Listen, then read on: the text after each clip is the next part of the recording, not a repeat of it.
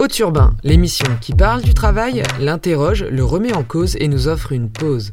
Je suis Amandine Mativé et pour ce dernier épisode de la série J'ai mal à mon hôpital, on va s'intéresser à l'hôpital de demain. Tout au long de la série, on aura vu qu'une logique gestionnaire s'est imposée au sein de l'hôpital public, créant des disparités géographiques entre les services, tant en termes d'effectifs, de matériel que de lits. De cette pression financière découlent des conditions de travail qui se dégradent pour l'ensemble du personnel hospitalier, avec des conséquences sur la santé physique et psychique. Sentiment de faire vite son travail, de ne plus prendre soin des patients, auquel s'ajoute un manque criant de reconnaissance salariale. Le cocktail de l'épuisement professionnel est plus qu'actif, il est explosif. Pour parler de l'hôpital de demain, de ses sources de financement, de sa gouvernance et plus largement des jours heureux du système de santé français, j'ai échangé longuement avec André Grimaldi, professeur émérite de diabétologie à la Pitié-Salpêtrière, membre cofondateur du mouvement interhospitalier et co-auteur de l'ouvrage Santé Urgence sorti le 27 mai 2020 aux éditions Odile Jacob. Avec lui, nous allons revenir sur la logique marchande avec laquelle il faut rompre et sur la manière dont nous pouvons rebâtir un hôpital et plus largement un système de santé juste pour toutes et tous sur l'ensemble du territoire. La santé, ça comporte à la fois des soins quand on est malade, à la fois la prévention pour éviter de tomber malade, et plus généralement euh, l'ensemble des mesures qui permettent de maintenir une collectivité en bonne santé pour euh, ben, réaliser ce que sont l'ensemble des euh, projets humains. Donc ça dépasse complètement le, finalement le champ du soin. La définition de l'OMS, on la connaît, c'est euh, non seulement l'absence de maladie, mais un état de bien-être euh, physique, psychologique et social. Autrement dit, euh, c'est le bonheur. Alors moi, ça me gêne pas cette, cette définition. Cette définition, en gros, elle dit ce n'est pas qu'un problème médical au sens du soin. Par contre, elle a une contrepartie, cette définition de la santé comme au fond euh, une forme de bonheur ou d'équilibre de vie, a l'inconvénient de dire bah donc les besoins en santé sont potentiellement illimités. Donc euh, ils dépendent de choix collectifs. Qu'est-ce qui fait partie de la solidarité collective et qu'est-ce qui relève euh, de choix individuels? Donc cette définition de, la santé est intéressante parce qu'elle met en, en, gros quand même en lumière une faiblesse du système français parce qu'on n'a pas construit un système de santé on a construit fondamentalement un système de soins. Alors, euh, depuis quelques années, on s'y attache, euh, mais enfin, on est loin, loin, loin, loin de compte, notamment en termes de prévention, en termes d'inégalité sociale de santé. Et ça, c'est une vieille histoire qui remonte à très, très loin, notamment au poids de la médecine libérale en France. Effectivement, si je voulais revenir un peu sur cette définition euh, un peu large, c'est aussi pour dire que penser l'hôpital public, c'est aussi avoir une vision fait, sociétale de ce qu'on entend de la question de la santé publique et comment on, on construit finalement ces, euh, besoins de, santé publique avec l'hôpital public et les, différents, euh, et les différents acteurs. Finalement, la question aussi, c'est comment euh, soigner plus de patients avec des pathologies plus nombreuses ou plus complexes, de nouvelles pathologies, mais avec des moyens qui s'amenuisent ou qui, qui s'avèrent être insuffisants. Donc là, ça pose une, une vraie question justement d'équilibre en fait. Deux réponses. La première, l'hôpital public, c'est pas la clé de voûte du système. C'est le recours du système. Quand Marisol Touraine dit euh, l'hôpital public, c'est la colonne vertébrale du système, elle se trompe. La colonne vertébrale d'un système, forcément, ce sont les soins primaires de premier recours. Et là, pour des raisons historiques, en France, on n'a pas construit un service de euh, la santé de proximité. Donc ça, c'est un, des, des, problèmes. Le deuxième euh, problème que vous fixez, c'est que euh, l'hôpital donc doit agir dans un, une politique de santé dont il n'est qu'une partie, donc en coordination avec l'ensemble des acteurs de santé et du domaine médico-social et social. Alors là aussi, euh, grand problème pour même la réforme de 58, qui est une réforme majeure, qui a transformé l'hôpital pour en faire un outil moderne où on fait de la recherche, de l'enseignement et du soin. On n'a pas été jusqu'au bout de, cette réforme, mais elle a eu comme conséquence de couper l'hôpital avec la ville. Alors, ce qui fait exploser notre système, c'est le paradigme des maladies chroniques. Parce que les maladies chroniques, le malade vit avec, et il vit pas seulement à l'hôpital. Donc, il faut qu'il y ait une continuité des soins avec euh, la ville, avec l'hôpital, avec les soins de suite, le retour à domicile. Non, il faut que tout ça soit cohérent. C'est pas une dimension seulement de soins, la maladie chronique. Ça a un impact psychologique majeur. Donc beaucoup de malades qui ont une maladie chronique non seulement malades, mais sont malades d'être malades. et n'arrivent pas à se soigner. Donc c'est la double peine. Ensuite, euh, la dimension euh, sociale de la maladie est également très importante. On sait que les maladies chroniques, au moins pour ce qui est de l'obésité, de l'hypertension, du diabète, de l'athérosclérose, des cancers, ont un gradient social et touchent les couches les plus pauvres de la société. La France est mal placée pour ça. En gros, euh, le système français est un bon système pour les maladies aiguës évitables grâce au système de soins. Il ne faut pas oublier qu'en la matière, on est soit premier, soit deuxième avec euh, le Japon. Par contre, nous sommes très mauvais pour ce qui concerne les morts évitables euh, grâce au comportement, grâce à la santé publique. Hein, là, nous sommes dans les derniers d'Europe, juste avant les anciens pays de l'Est. Et ça, nous traînons ça de manière historique. Alors, ce qui fait l'inadaptation de notre système de santé, ça a été d'abord la première épidémie, celle des maladies chroniques, 20 millions de personnes en France, avec les retours des épidémies, euh, que ce soit des épidémies programmées euh, et euh, d'intensité pas excessive, comme la bronchiolite, qui a montré l'inadaptation de notre système de santé. La pandémie, alors là, qui fait exploser, montre que notre système de santé n'a pas été construit. Il a été construit autour du soin, du soin des maladies aiguës, bénignes ou des gestes simples qu'on peut prendre, qu'on peut faire en ville, soit euh, des euh, gestes techniques spécialisés, qu'on standardisé, programmés, comme le canal carpien, l'opération de la cataracte en ambulatoire, la prothèse de hanche, la prothèse de genou, la, coloscopie, la pose de stent, la pose de pacemaker, etc., etc., qui est tarifé à l'activité et fait largement dans les cliniques privées et à l'hôpital. Notre système de santé a dès le départ a, été conçu avec des, failles qui se sont aggravées et se révèlent maintenant pratiquement dramatiques. Vous avez évoqué euh, une forme de standardisation euh, et quelque part un peu d'industrialisation des actes. Donc là, moi, ça me fait penser aussi au modèle de, financement. en fait, il y a eu une volonté finalement de, mesurer l'activité afin d'allouer après les, ressources nécessaires aux différents établissements. Face à cette T2A, des objectifs en fait sont arrivés. Et puis, par ailleurs, on voit quand même qu'il y a eu une forme de, recul quand même des, des, pouvoirs publics où ils, en sont revenus, notamment sur certaines activités. Et je pense euh, aux professionnels, euh, aux mobilisations des professionnels obstétriques, où les effets pervers en fait de cette T2A euh, étaient visibles et, rendus visibles par des, mobilisations. Est-ce qu'on peut revenir aussi sur ces modalités de lancement? À la fin du siècle précédent, 1999, Claude Le Pen, économiste libéral, publie un livre paradigmatique qui est euh, Les nouveaux habits d'Hippocrate du euh, médecin artisan au médecin ingénieur. Et en gros, on dit la médecine devient industrielle, euh, le médecin devient ingénieur, les paramédicaux des techniciens, l'hôpital devient une entreprise et les patients deviennent des clients. Alors, la première question à se poser, c'est est-ce que c'est vrai? Est-ce qu'il y a du vrai? Le paradoxe, par exemple, de, en chirurgie cardiaque, j'ai rencontré un chirurgien allemand dans une grande clinique, il n'opère que des valves mitrales. Bon, il me dit, je n'ai pas besoin de voir les malades ni avant ni après. Euh, je les opère, le thorax est ouvert, je répare la valve mitrale, euh, j'en fais je ne sais plus combien de centaines par an. Bon, euh, tout va bien. Au fond, le malade, il voit un cardiologue avant, il voit un cardiologue après, il n'a pas besoin de voir le chirurgien. Ben, je dirais que c'est. Alors voilà, on compare souvent la médecine à l'aéronautique. Et vous diriez, au fond, moi, le pilote, si je le vois pas, c'est pas bien grave. Il manque qu'il décolle et qu'il atterrit parfaitement. Je vois l'hôtesse et ça me suffit. Bon. Alors, il y a une part de médecine qui peut répondre à ça. Mais simplement, c'est une toute petite part. On pourrait dire, cette part-là, au fond, elle peut être tarifée à l'activité. Mais les soins palliatifs, les soins de fin de vie, faire rentrer les soins de fin de vie dans la tarification d'activité, c'est dans, dans, le concept même, dans les mots même, c'est monstrueux. Il s'agit euh, de soins de confort, de lutte contre la douleur et d'une présence humaine pour vous accompagner en fin de vie. La durée de séjour, elle est calculée, en France, il n'y a pas d'euthanasie, donc par le bon Dieu. Donc évidemment, c'est un prix de journée qui convient pour euh, les soins palliatifs. Alors, il y a eu un débat au Parlement à l'époque entre la responsable, la directrice responsable des tarifs euh, de la T2A et M. Leonetti, député de droite, mais par ailleurs spécialiste des soins palliatifs. Et il lui dit, euh, Madame Austin, je ne comprends pas votre système. Le malade arrive et meurt avant minuit, c'est 800 euros. Après minuit, il rentre dans un forfait de 8000 euros. Mais au bout de 15 jours, il est toujours à 8000 euros, il est plus rentable. Alors, je connais, dit-il, des centres de soins palliatifs qui font sortir les patients, fictivement, pour les reprendre, pour faire deux séjours au lieu d'un. Ne pensez-vous pas, Madame la directrice, qu'il serait plus raisonnable de, de payer les soins palliatifs au prix de journée. Et elle lui répond une réponse typique de cette idéologie. Et répond, Monsieur le député, ce n'est pas possible, ça remettrait en cause le principe de tarification.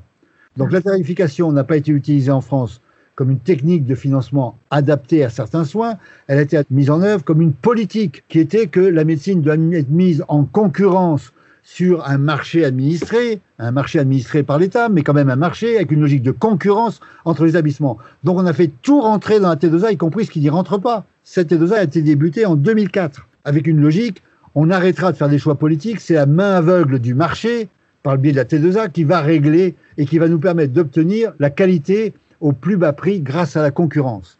Et initialement, ça a été fait la T2A pour mettre en concurrence les cliniques privées avec les hôpitaux. Et d'ailleurs, à ce moment-là, des gens comme De Carvasdoué, ancien directeur général des hôpitaux, orienté à gauche, euh, disaient euh, le mot marketing choque, mais c'est bien de cela dont il s'agit. L'hôpital cherche à vendre. C'était le, dogme de l'époque.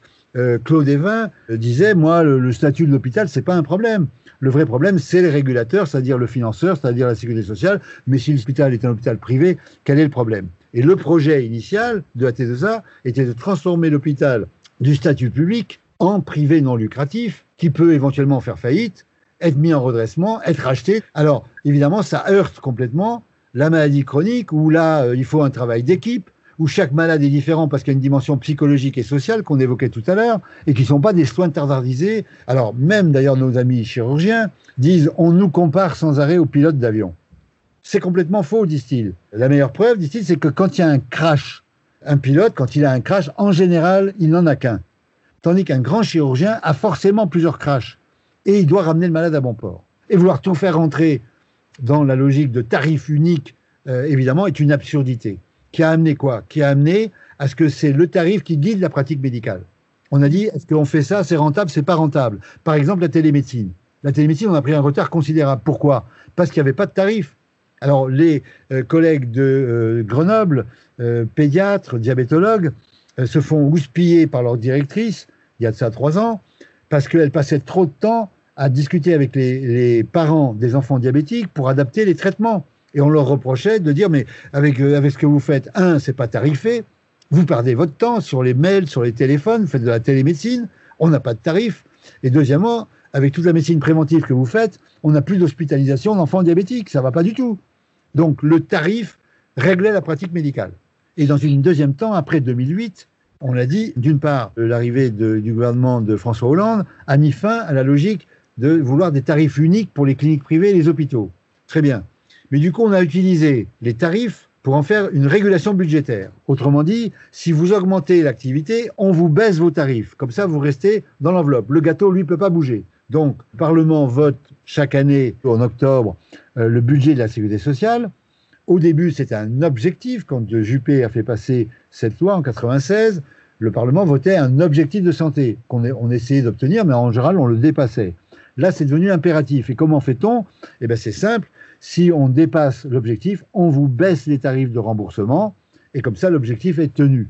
Donc, à ce petit jeu-là, les hôpitaux sont mis à faire de plus en plus d'activités pour compenser la baisse des tarifs. Donc, surtout en n'augmentant pas le personnel. Donc, en disant l'activité a augmenté de 15%, le personnel soignant, lui, n'a pas augmenté. La totalité du personnel, y compris administratif, a augmenté de 2%. Et on a inventé un nouveau métier qui est celui qui fait la facture à la sécurité sociale, ce qu'on appelle le codeur, celui qui peut surfacturer au maximum la sécurité sociale. Donc tout le monde s'est mis à ce petit jeu qui consiste à augmenter les facturations à la sécurité sociale, en gros à vouloir couler la sécu, et du coup en contrepartie, on vous baisse les tarifs, et celui qui est un idiot, c'est celui qui fait la juste médecine, qui cherche pas à augmenter à tout prix l'activité, euh, et à multiplier les actes éventuellement inutiles. Et c'est comme ça que les maternités privées ont fermé les unes derrière les autres parce que l'accouchement par voie basse n'est pas rentable. Et c'est comme ça qu'on trouve beaucoup de césariennes euh, faites dans les maternités privées de manière abusive. Cette machine s'est cassée. Elle s'est cassée quand? En 2017, l'activité des hôpitaux a baissé. Ça n'a pas empêché Marisol Touraine de baisser les tarifs des hôpitaux. En 2018, ça continue l'activité baisse. Agnès Buzyn et le Premier ministre, Édouard Philippe, baissent à nouveau les tarifs de l'hôpital. Et puis en 2019 arrive la catastrophe. Et alors là, on dit on va augmenter euh, les tarifs. Mais le dernier budget de la Sécurité sociale, voté en, en première instance par l'Assemblée nationale, par le Parlement, continuait à comporter une économie de 600 millions pour l'hôpital public. Alors grâce à la mobilisation, il y a eu euh, une petite geste de 200 millions, mais enfin, on voit dans quel état était l'hôpital public lorsque la, pandémie est venue frapper à sa porte. Une politique irresponsable qui était faite, encore une fois, et qui est adaptée pour la chirurgie programmée ambulatoire et la médecine interventionnelle du même type, mais qui n'est pas du tout adaptée ni à l'épidémie euh, des maladies chroniques et même des maladies infectieuses, et même les, maladies infectieuses habituelles, annuelles, comme la bronchiolite. Enfin, on a envoyé 40 nourrissons à plus de 200 km de Paris en ambulance euh, cet automne parce que les hôpitaux d'Île-de-France ne pouvaient pas faire face, alors qu'en gros, la réanimation pédiatrique, c'est le cœur du cœur d'un hôpital public, parce qu'il n'y a pas d'alternative du tout. Il faut se rendre compte ce que c'est quand même là. Le confinement, c'est horrible, mais enfin, pour cette épidémie bronchiolique qui était une petite épidémie, on disait à la mère, vous partez avec votre enfant. Et qui, gardera? Ben, Le père va se démerder pour garder les autres. Quand on dit qu'il ne faut pas faire d'idéologie, qu'on est pragmatique, mais pas du tout. Nous avons des gouvernements parfaitement idéologiques, qui est la santé doit être rentable. C'est ça leur idéologie. Bon, évidemment, c'est à, terme, après, derrière l'attaque de l'hôpital public, se préparait une attaque sur la sécurité sociale. La logique, il faut bien comprendre jusqu'où elle allait, qui était dans le programme de François Fillon, il faut reconnaître, qui disait les soins courants doivent être donnés aux assurances privées, hein, lesquelles sont plus coûteuses, moins égalitaires et beaucoup plus chères. On peut le voir en. C'est-à-dire que les Américains, avec un système de santé au maximum privatisé, ont le système qui est le plus cher, qui va se révéler le moins efficient parmi les pays de l'OCDE, pour faire face à la lutte face à cette pandémie. Et effectivement, quand vous parliez euh, aussi des, euh, notamment des, actes, euh, vous preniez l'exemple de la cataracte. si éventuellement ce genre d'acte peut rentrer dans une logique de, T2A, il, n'empêche que pour le coup, le personnel soignant et là j'entends les aides-soignantes ou les infirmières, enfin, se retrouvent pas forcément dans cette forme de, de réalisation d'actes à, la chaîne. Et quand on fait des entretiens avec euh, le personnel soignant, il y a aussi cette idée de, de, de, prise en charge globale qui n'est pas prise en compte dans l'organisation euh, du travail et que notamment ces personnes euh, qui se font opérer de la cataracte bah, sont des personnes âgées qui peuvent avoir plusieurs pathologies, qui certes sont là uniquement pour la cataracte, mais qui par ailleurs peuvent avoir d'autres problèmes de mobilité ou je ne sais quoi, et qui nécessitent aussi qu'il y ait une présence et un personnel suffisant euh, pour répondre euh, aux besoins de, du patient, même si euh, l'acte est, est, simple, bénin, etc. Donc il y a aussi cette, cette forme de standardisation qui ne correspond pas forcément à la problématique propre. On fait un acte, c'est un acte. Après, la personne, c'est une personne. La médecine, elle soigne des personnes, elle ne soigne pas des maladies. Néanmoins, ce que vous posez, c'est la question typiquement de la gériatrie. Il faut qu'il y ait une médecine technique, performante, très bien, avec ta activité à prothèse de hanche banale. Seulement, le malade ne doit pas être hospitalisé ensuite en chirurgie. Il faut des unités de gériatrie aiguë post-opératoire. Le malade, il, est opéré par le chirurgien avec une tarification d'activité, ça ne me gêne pas du tout. Mais ensuite, il est pris en charge globalement et pas dans le service de chirurgie où ni les anesthésistes ni les chirurgiens ne sont euh, adaptés à la prise en charge et c'est pas la soignante qui va le faire. Évidemment, il faut une unité de gériatrie aiguë. La malade qui est tombée dans sa maison de retraite, qui s'est cassé le col du fémur, elle est transférée, elle est opérée par le chirurgien, y compris ce que vous dites dans une chaîne de production industrielle, ça ne me gêne pas du tout. Par contre, elle est hospitalisée ensuite dans une unité de gériatrie aiguë où on sait manier les médicaments des gens âgés, où il y a des kinésithérapeutes, où elle sera mise debout tout de suite. Et dans les huit jours, au lieu d'aller dans des soins de suite et, développer des complications liées à l'âge, que ce soit le fécalome, les escarres, les infections urinaires, elle sera prise en charge correctement et pourra retourner chez elle ou dans sa maison de retraite dans les huit jours dans des conditions satisfaisantes. Ça suppose une réorganisation du système de soins où les techniciens doivent faire de la technique et la prise en charge globale des malades repose sur les gens qui font de la médecine avec des équipes où il y a les aides-soignantes, où il y a les, les infirmières, où il y a les kinésithérapeutes, où il y a les psychologues, qui est une prise en charge globale du patient. Donc, il faut mettre la technique au service de la personne, alors qu'on fait l'inverse. On fait rentrer la personne, et il ne faut pas dire, il faut aussi mettre des psychologues en, en ophtalmo pour la cataracte, etc. Non, il faut que les malades soient au bon endroit où ils doivent être soignés. L'âge est une manière d'avoir des polypathologies et pas d'avoir seulement une seule pathologie relevant d'un acte technique. Il faut que tout ça soit adapté à la personne qu'on soigne. Alors qu'on a, avec la T2A, on a adapté le système de soins à ce que sont les actes techniques et aux pathologies des patients. Il y a trois moyens de financer l'hôpital. Hein. Il n'y a pas 36 solutions. Soit on finance au prix de journée, comme on l'a fait historiquement jusqu'en 1981. Soit on finance par une dotation globale, comme on l'a fait de 81 jusqu'à 2004. Soit on finance par des tarifications d'activité, ou en gros paiement à l'acte, euh, adapté à l'hôpital, ce qu'on a fait en 2004 et en généralisant en 2008. Et la vérité, c'est qu'il faut utiliser les trois. Comme je vous le disais, pour les soins palliatifs, à l'évidence, c'est le prix de journée qui convient. Pour la maladie chronique, c'est évidemment une dotation globale, évolutive. Alors il faut qu'elle soit moderne, qu'elle soit pas une rente qui bouge pas. Et puis pour des gestes techniques, Pour la séance de dialyse, ben, elle vaut tant la séance de dialyse. Très bien, alors on n'est pas forcément obligé d'en faire une rente par contre. Et alors après, les régulations sont spécifiques. Si vous faites euh, un prix de journée, le risque c'est qu'on dise, ben, c'est bon, moi j'ai connu ça quand j'étais jeune. Le directeur nous disait, au lieu de faire sortir le malade le vendredi, vous faites sortir le lundi. Comme ça, on touche deux fois le prix de journée, samedi et dimanche, où il ne se passe rien. Bon, et donc la durée de séjour devient un facteur de régulation. Si vous faites la tarification d'activité, il faut que le volume d'activité puisse un facteur de régulation. Et si vous faites une dotation, il ne faut pas que ce soit une rente, il faut qu'on puisse le moduler d'une année sur l'autre en fonction de quelques critères robustes qui permettent d'avoir la règle éthique, elle est le juste soin pour le malade au moindre coût pour la collectivité. Car le paradoxe, c'est que, en gros, en France, on dépense pas mal pour la santé. Alors, euh, on dit qu'on est troisième, c'est une manière de dire les choses. On dépense 11,2% du PIB, comme l'Allemagne. Mais à la différence, il faut voir en, euros ou en dollars par habitant. Alors là, on n'est pas troisième du tout, on est douzième. Les Allemands dépensent 5 900 dollars par habitant et nous 4 900. Eux, 1000 de plus. Ça dépend évidemment du PIB. Euh, vous avez un pays qui est un paradis fiscal, comme le Luxembourg. Eux, ils dépensent que 6% du PIB pour la santé. On dirait, c'est génial. Mais en fait, ils dépensent par habitant 50% de plus que la France. Donc, mettons les choses, la France dépense, on, va reconnaître que c'est des sommes importantes. Le problème, est-ce que c'est parfaitement utilisé? Mais non, il y a à la fois des coûts de gestion du système de santé colossaux en France, bien au-dessus de la moyenne de CDE, des salaires pour les aides-soignants, pour les infirmiers, pour les personnels en général, qui sont dramatiquement bas. Hein. pour le salaire infirmier, on est 28e sur 32 pays de l'OCDE, mais on a une médecine très surprescriptive. On fait 70 000 euh, chirurgies d'obésité en France on pose euh, avec des variations d'un département à l'autre considérables, hein, de 1 à 4 pour euh, les stents, euh, les poses de pacemaker, les prostatectomies pour cancer, les hystérectomies, etc. Donc on a gardé une idéologie de médecine libérale, le paiement à l'acte en a rajouté, la tarification à l'activité en a rajouté, d'une médecine surprescriptive. À 25 euros la consultation, ben, vous faites venir votre patient diabétique régulièrement pour renouveler l'ordonnance. Et puis vous le voyez qu'à 15 minutes, parce que vous ne pouvez pas le voir plus à 25 euros. C'est absurde. Il y a des malades qui ont besoin d'être vus une fois par an.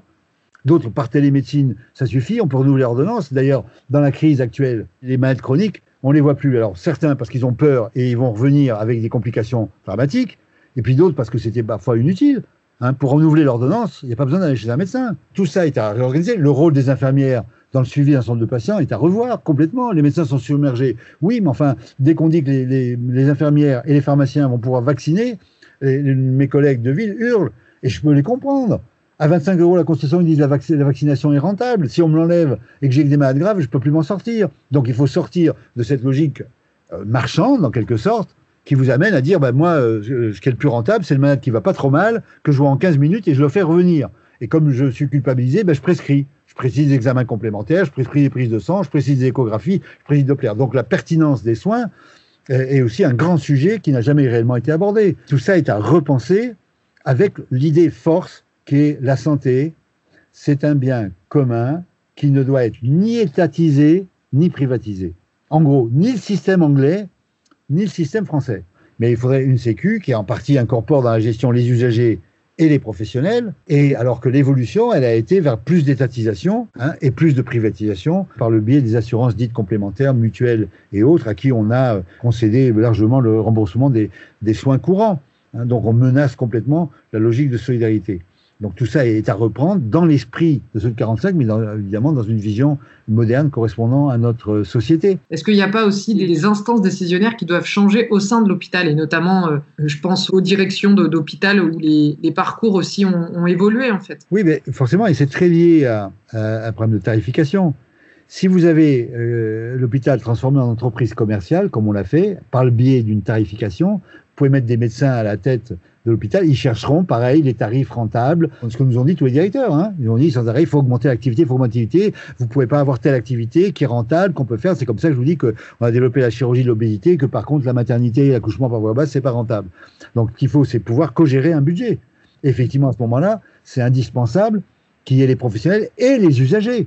Ça veut dire d'abord des directeurs qui ne sont pas un des chefs d'entreprise, mais des professionnels de santé publique. Or, dans la loi Bachelot de 2009, on précise bien qu'un nombre de directeurs peut venir directement du privé. Il n'y a pas besoin d'avoir de, connaissances et de, compétences en santé publique pour être directeur d'hôpital, ce qui est aberrant. De même pour les, agences régionales de santé.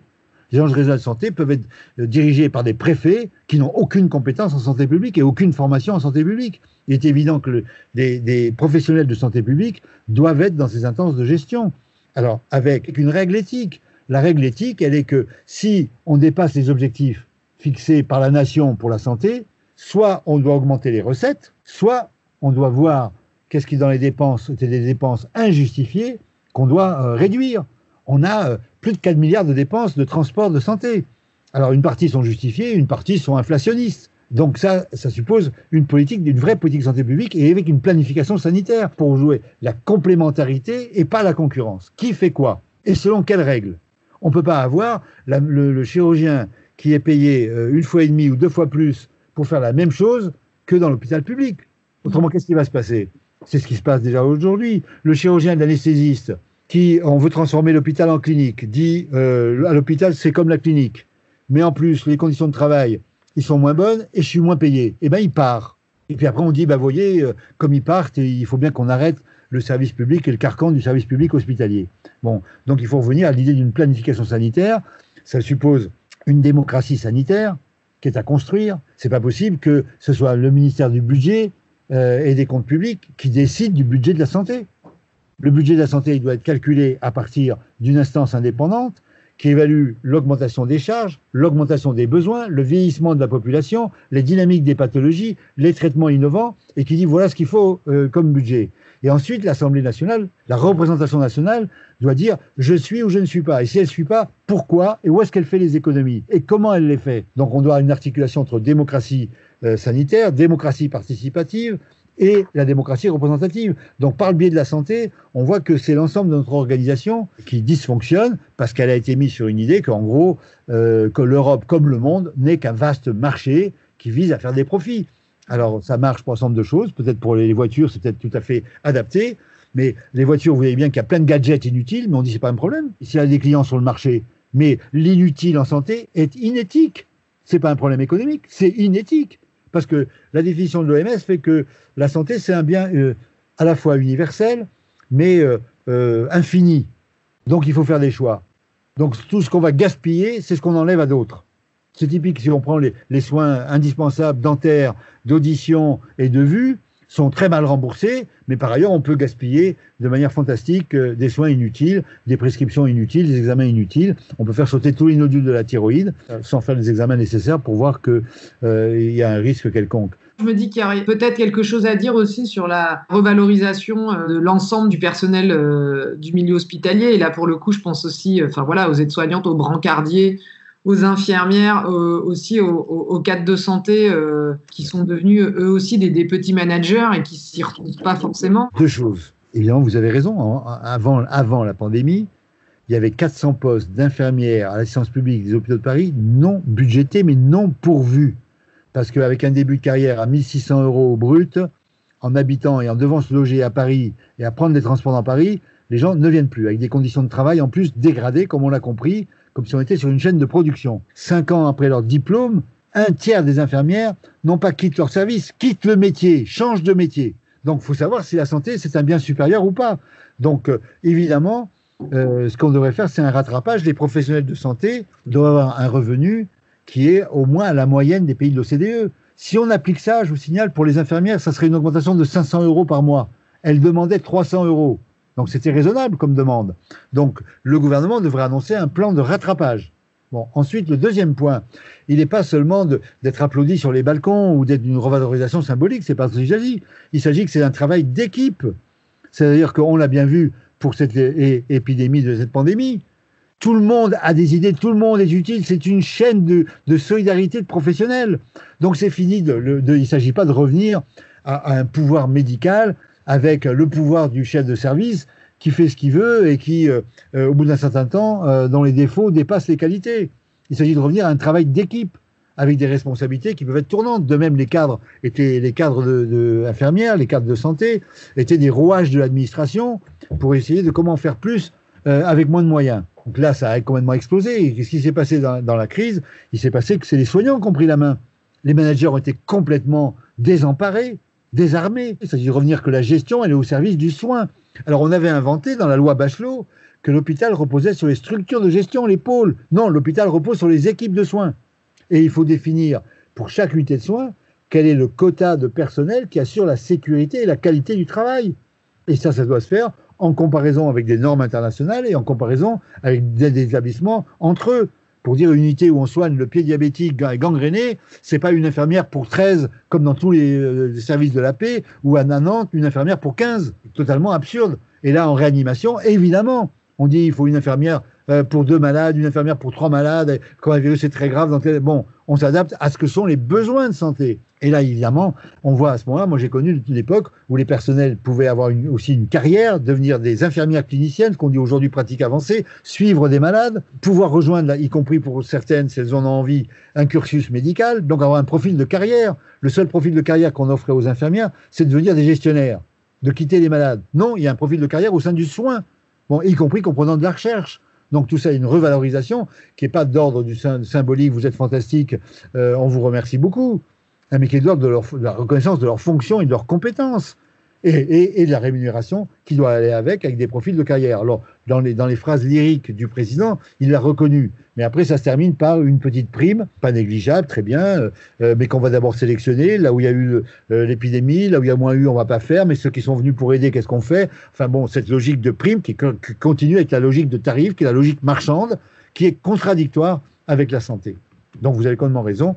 une des priorités absolues, c'est la revalorisation des salaires des personnels hospitaliers, pas seulement euh, l'ensemble des personnels non médicaux, l'ensemble, mais aussi les psychologues, les diététiciennes, les agents hospitaliers, et puis euh, les jeunes médecins. Nous demandons à pouvoir faire un service public avec des équipes au service des, patients malades. Service public, ça veut dire au service du public. C'est ça que ça veut dire. Il est temps de, revoir tout ça. Est-ce que la société le voudra? Est-ce qu'elle le pourra? Euh, Bon, on peut avoir un espoir, comme toujours. ça sera évidemment un combat. Il hein. faut renverser, revenir à une pensée de santé publique et, l'épidémie y aide. Il faut bien comprendre que euh, cette pandémie, elle touche le virus, lui, il touche tout le monde, hein, il ne choisit pas. Mais par contre, c'est dans les populations pauvres qu'il va y avoir euh, euh, les clusters. Et ça, c'est eux qui ensuite toucheront et menaceront toute la société. Et c'est vrai des pays riches par rapport aux pays pauvres. Donc c'est l'intérêt bien compris des couches favorisées de la société, ou les, les couches les supérieures de la société, de comprendre que c'est un bien commun et que si on ne veut pas occuper les couches les plus pauvres, si on laisse les inégalités sociales et les inégalités entre les pays, tout le monde en pâtira. C'est un des points, une des leçons majeures euh, de ce virus, c'est de nous rappeler que nous appartenons à une humanité commune et qu'il faut que nous occupions non seulement de nous, mais également des autres. J'ai mal à mon hôpital, c'est terminé. C'est aussi la clôture de la première saison d'Auturbain. Un grand merci à l'ensemble des intervenants, à Nadège Ferry pour le mix, Terreur pour le logo et aux podcasteurs pour la diffusion. Vous pouvez retrouver l'ensemble des épisodes d'Auturbain sur le blog de Mediapart, sur le site de la revue Regard et sur toutes les plateformes de podcast. Partagez les épisodes autour de vous, suivez Auturbain sur les réseaux sociaux et on se retrouve en septembre pour de nouveaux épisodes. D'ici là, sortez couverts, protégez-vous en pensant au code du travail et n'oubliez pas que...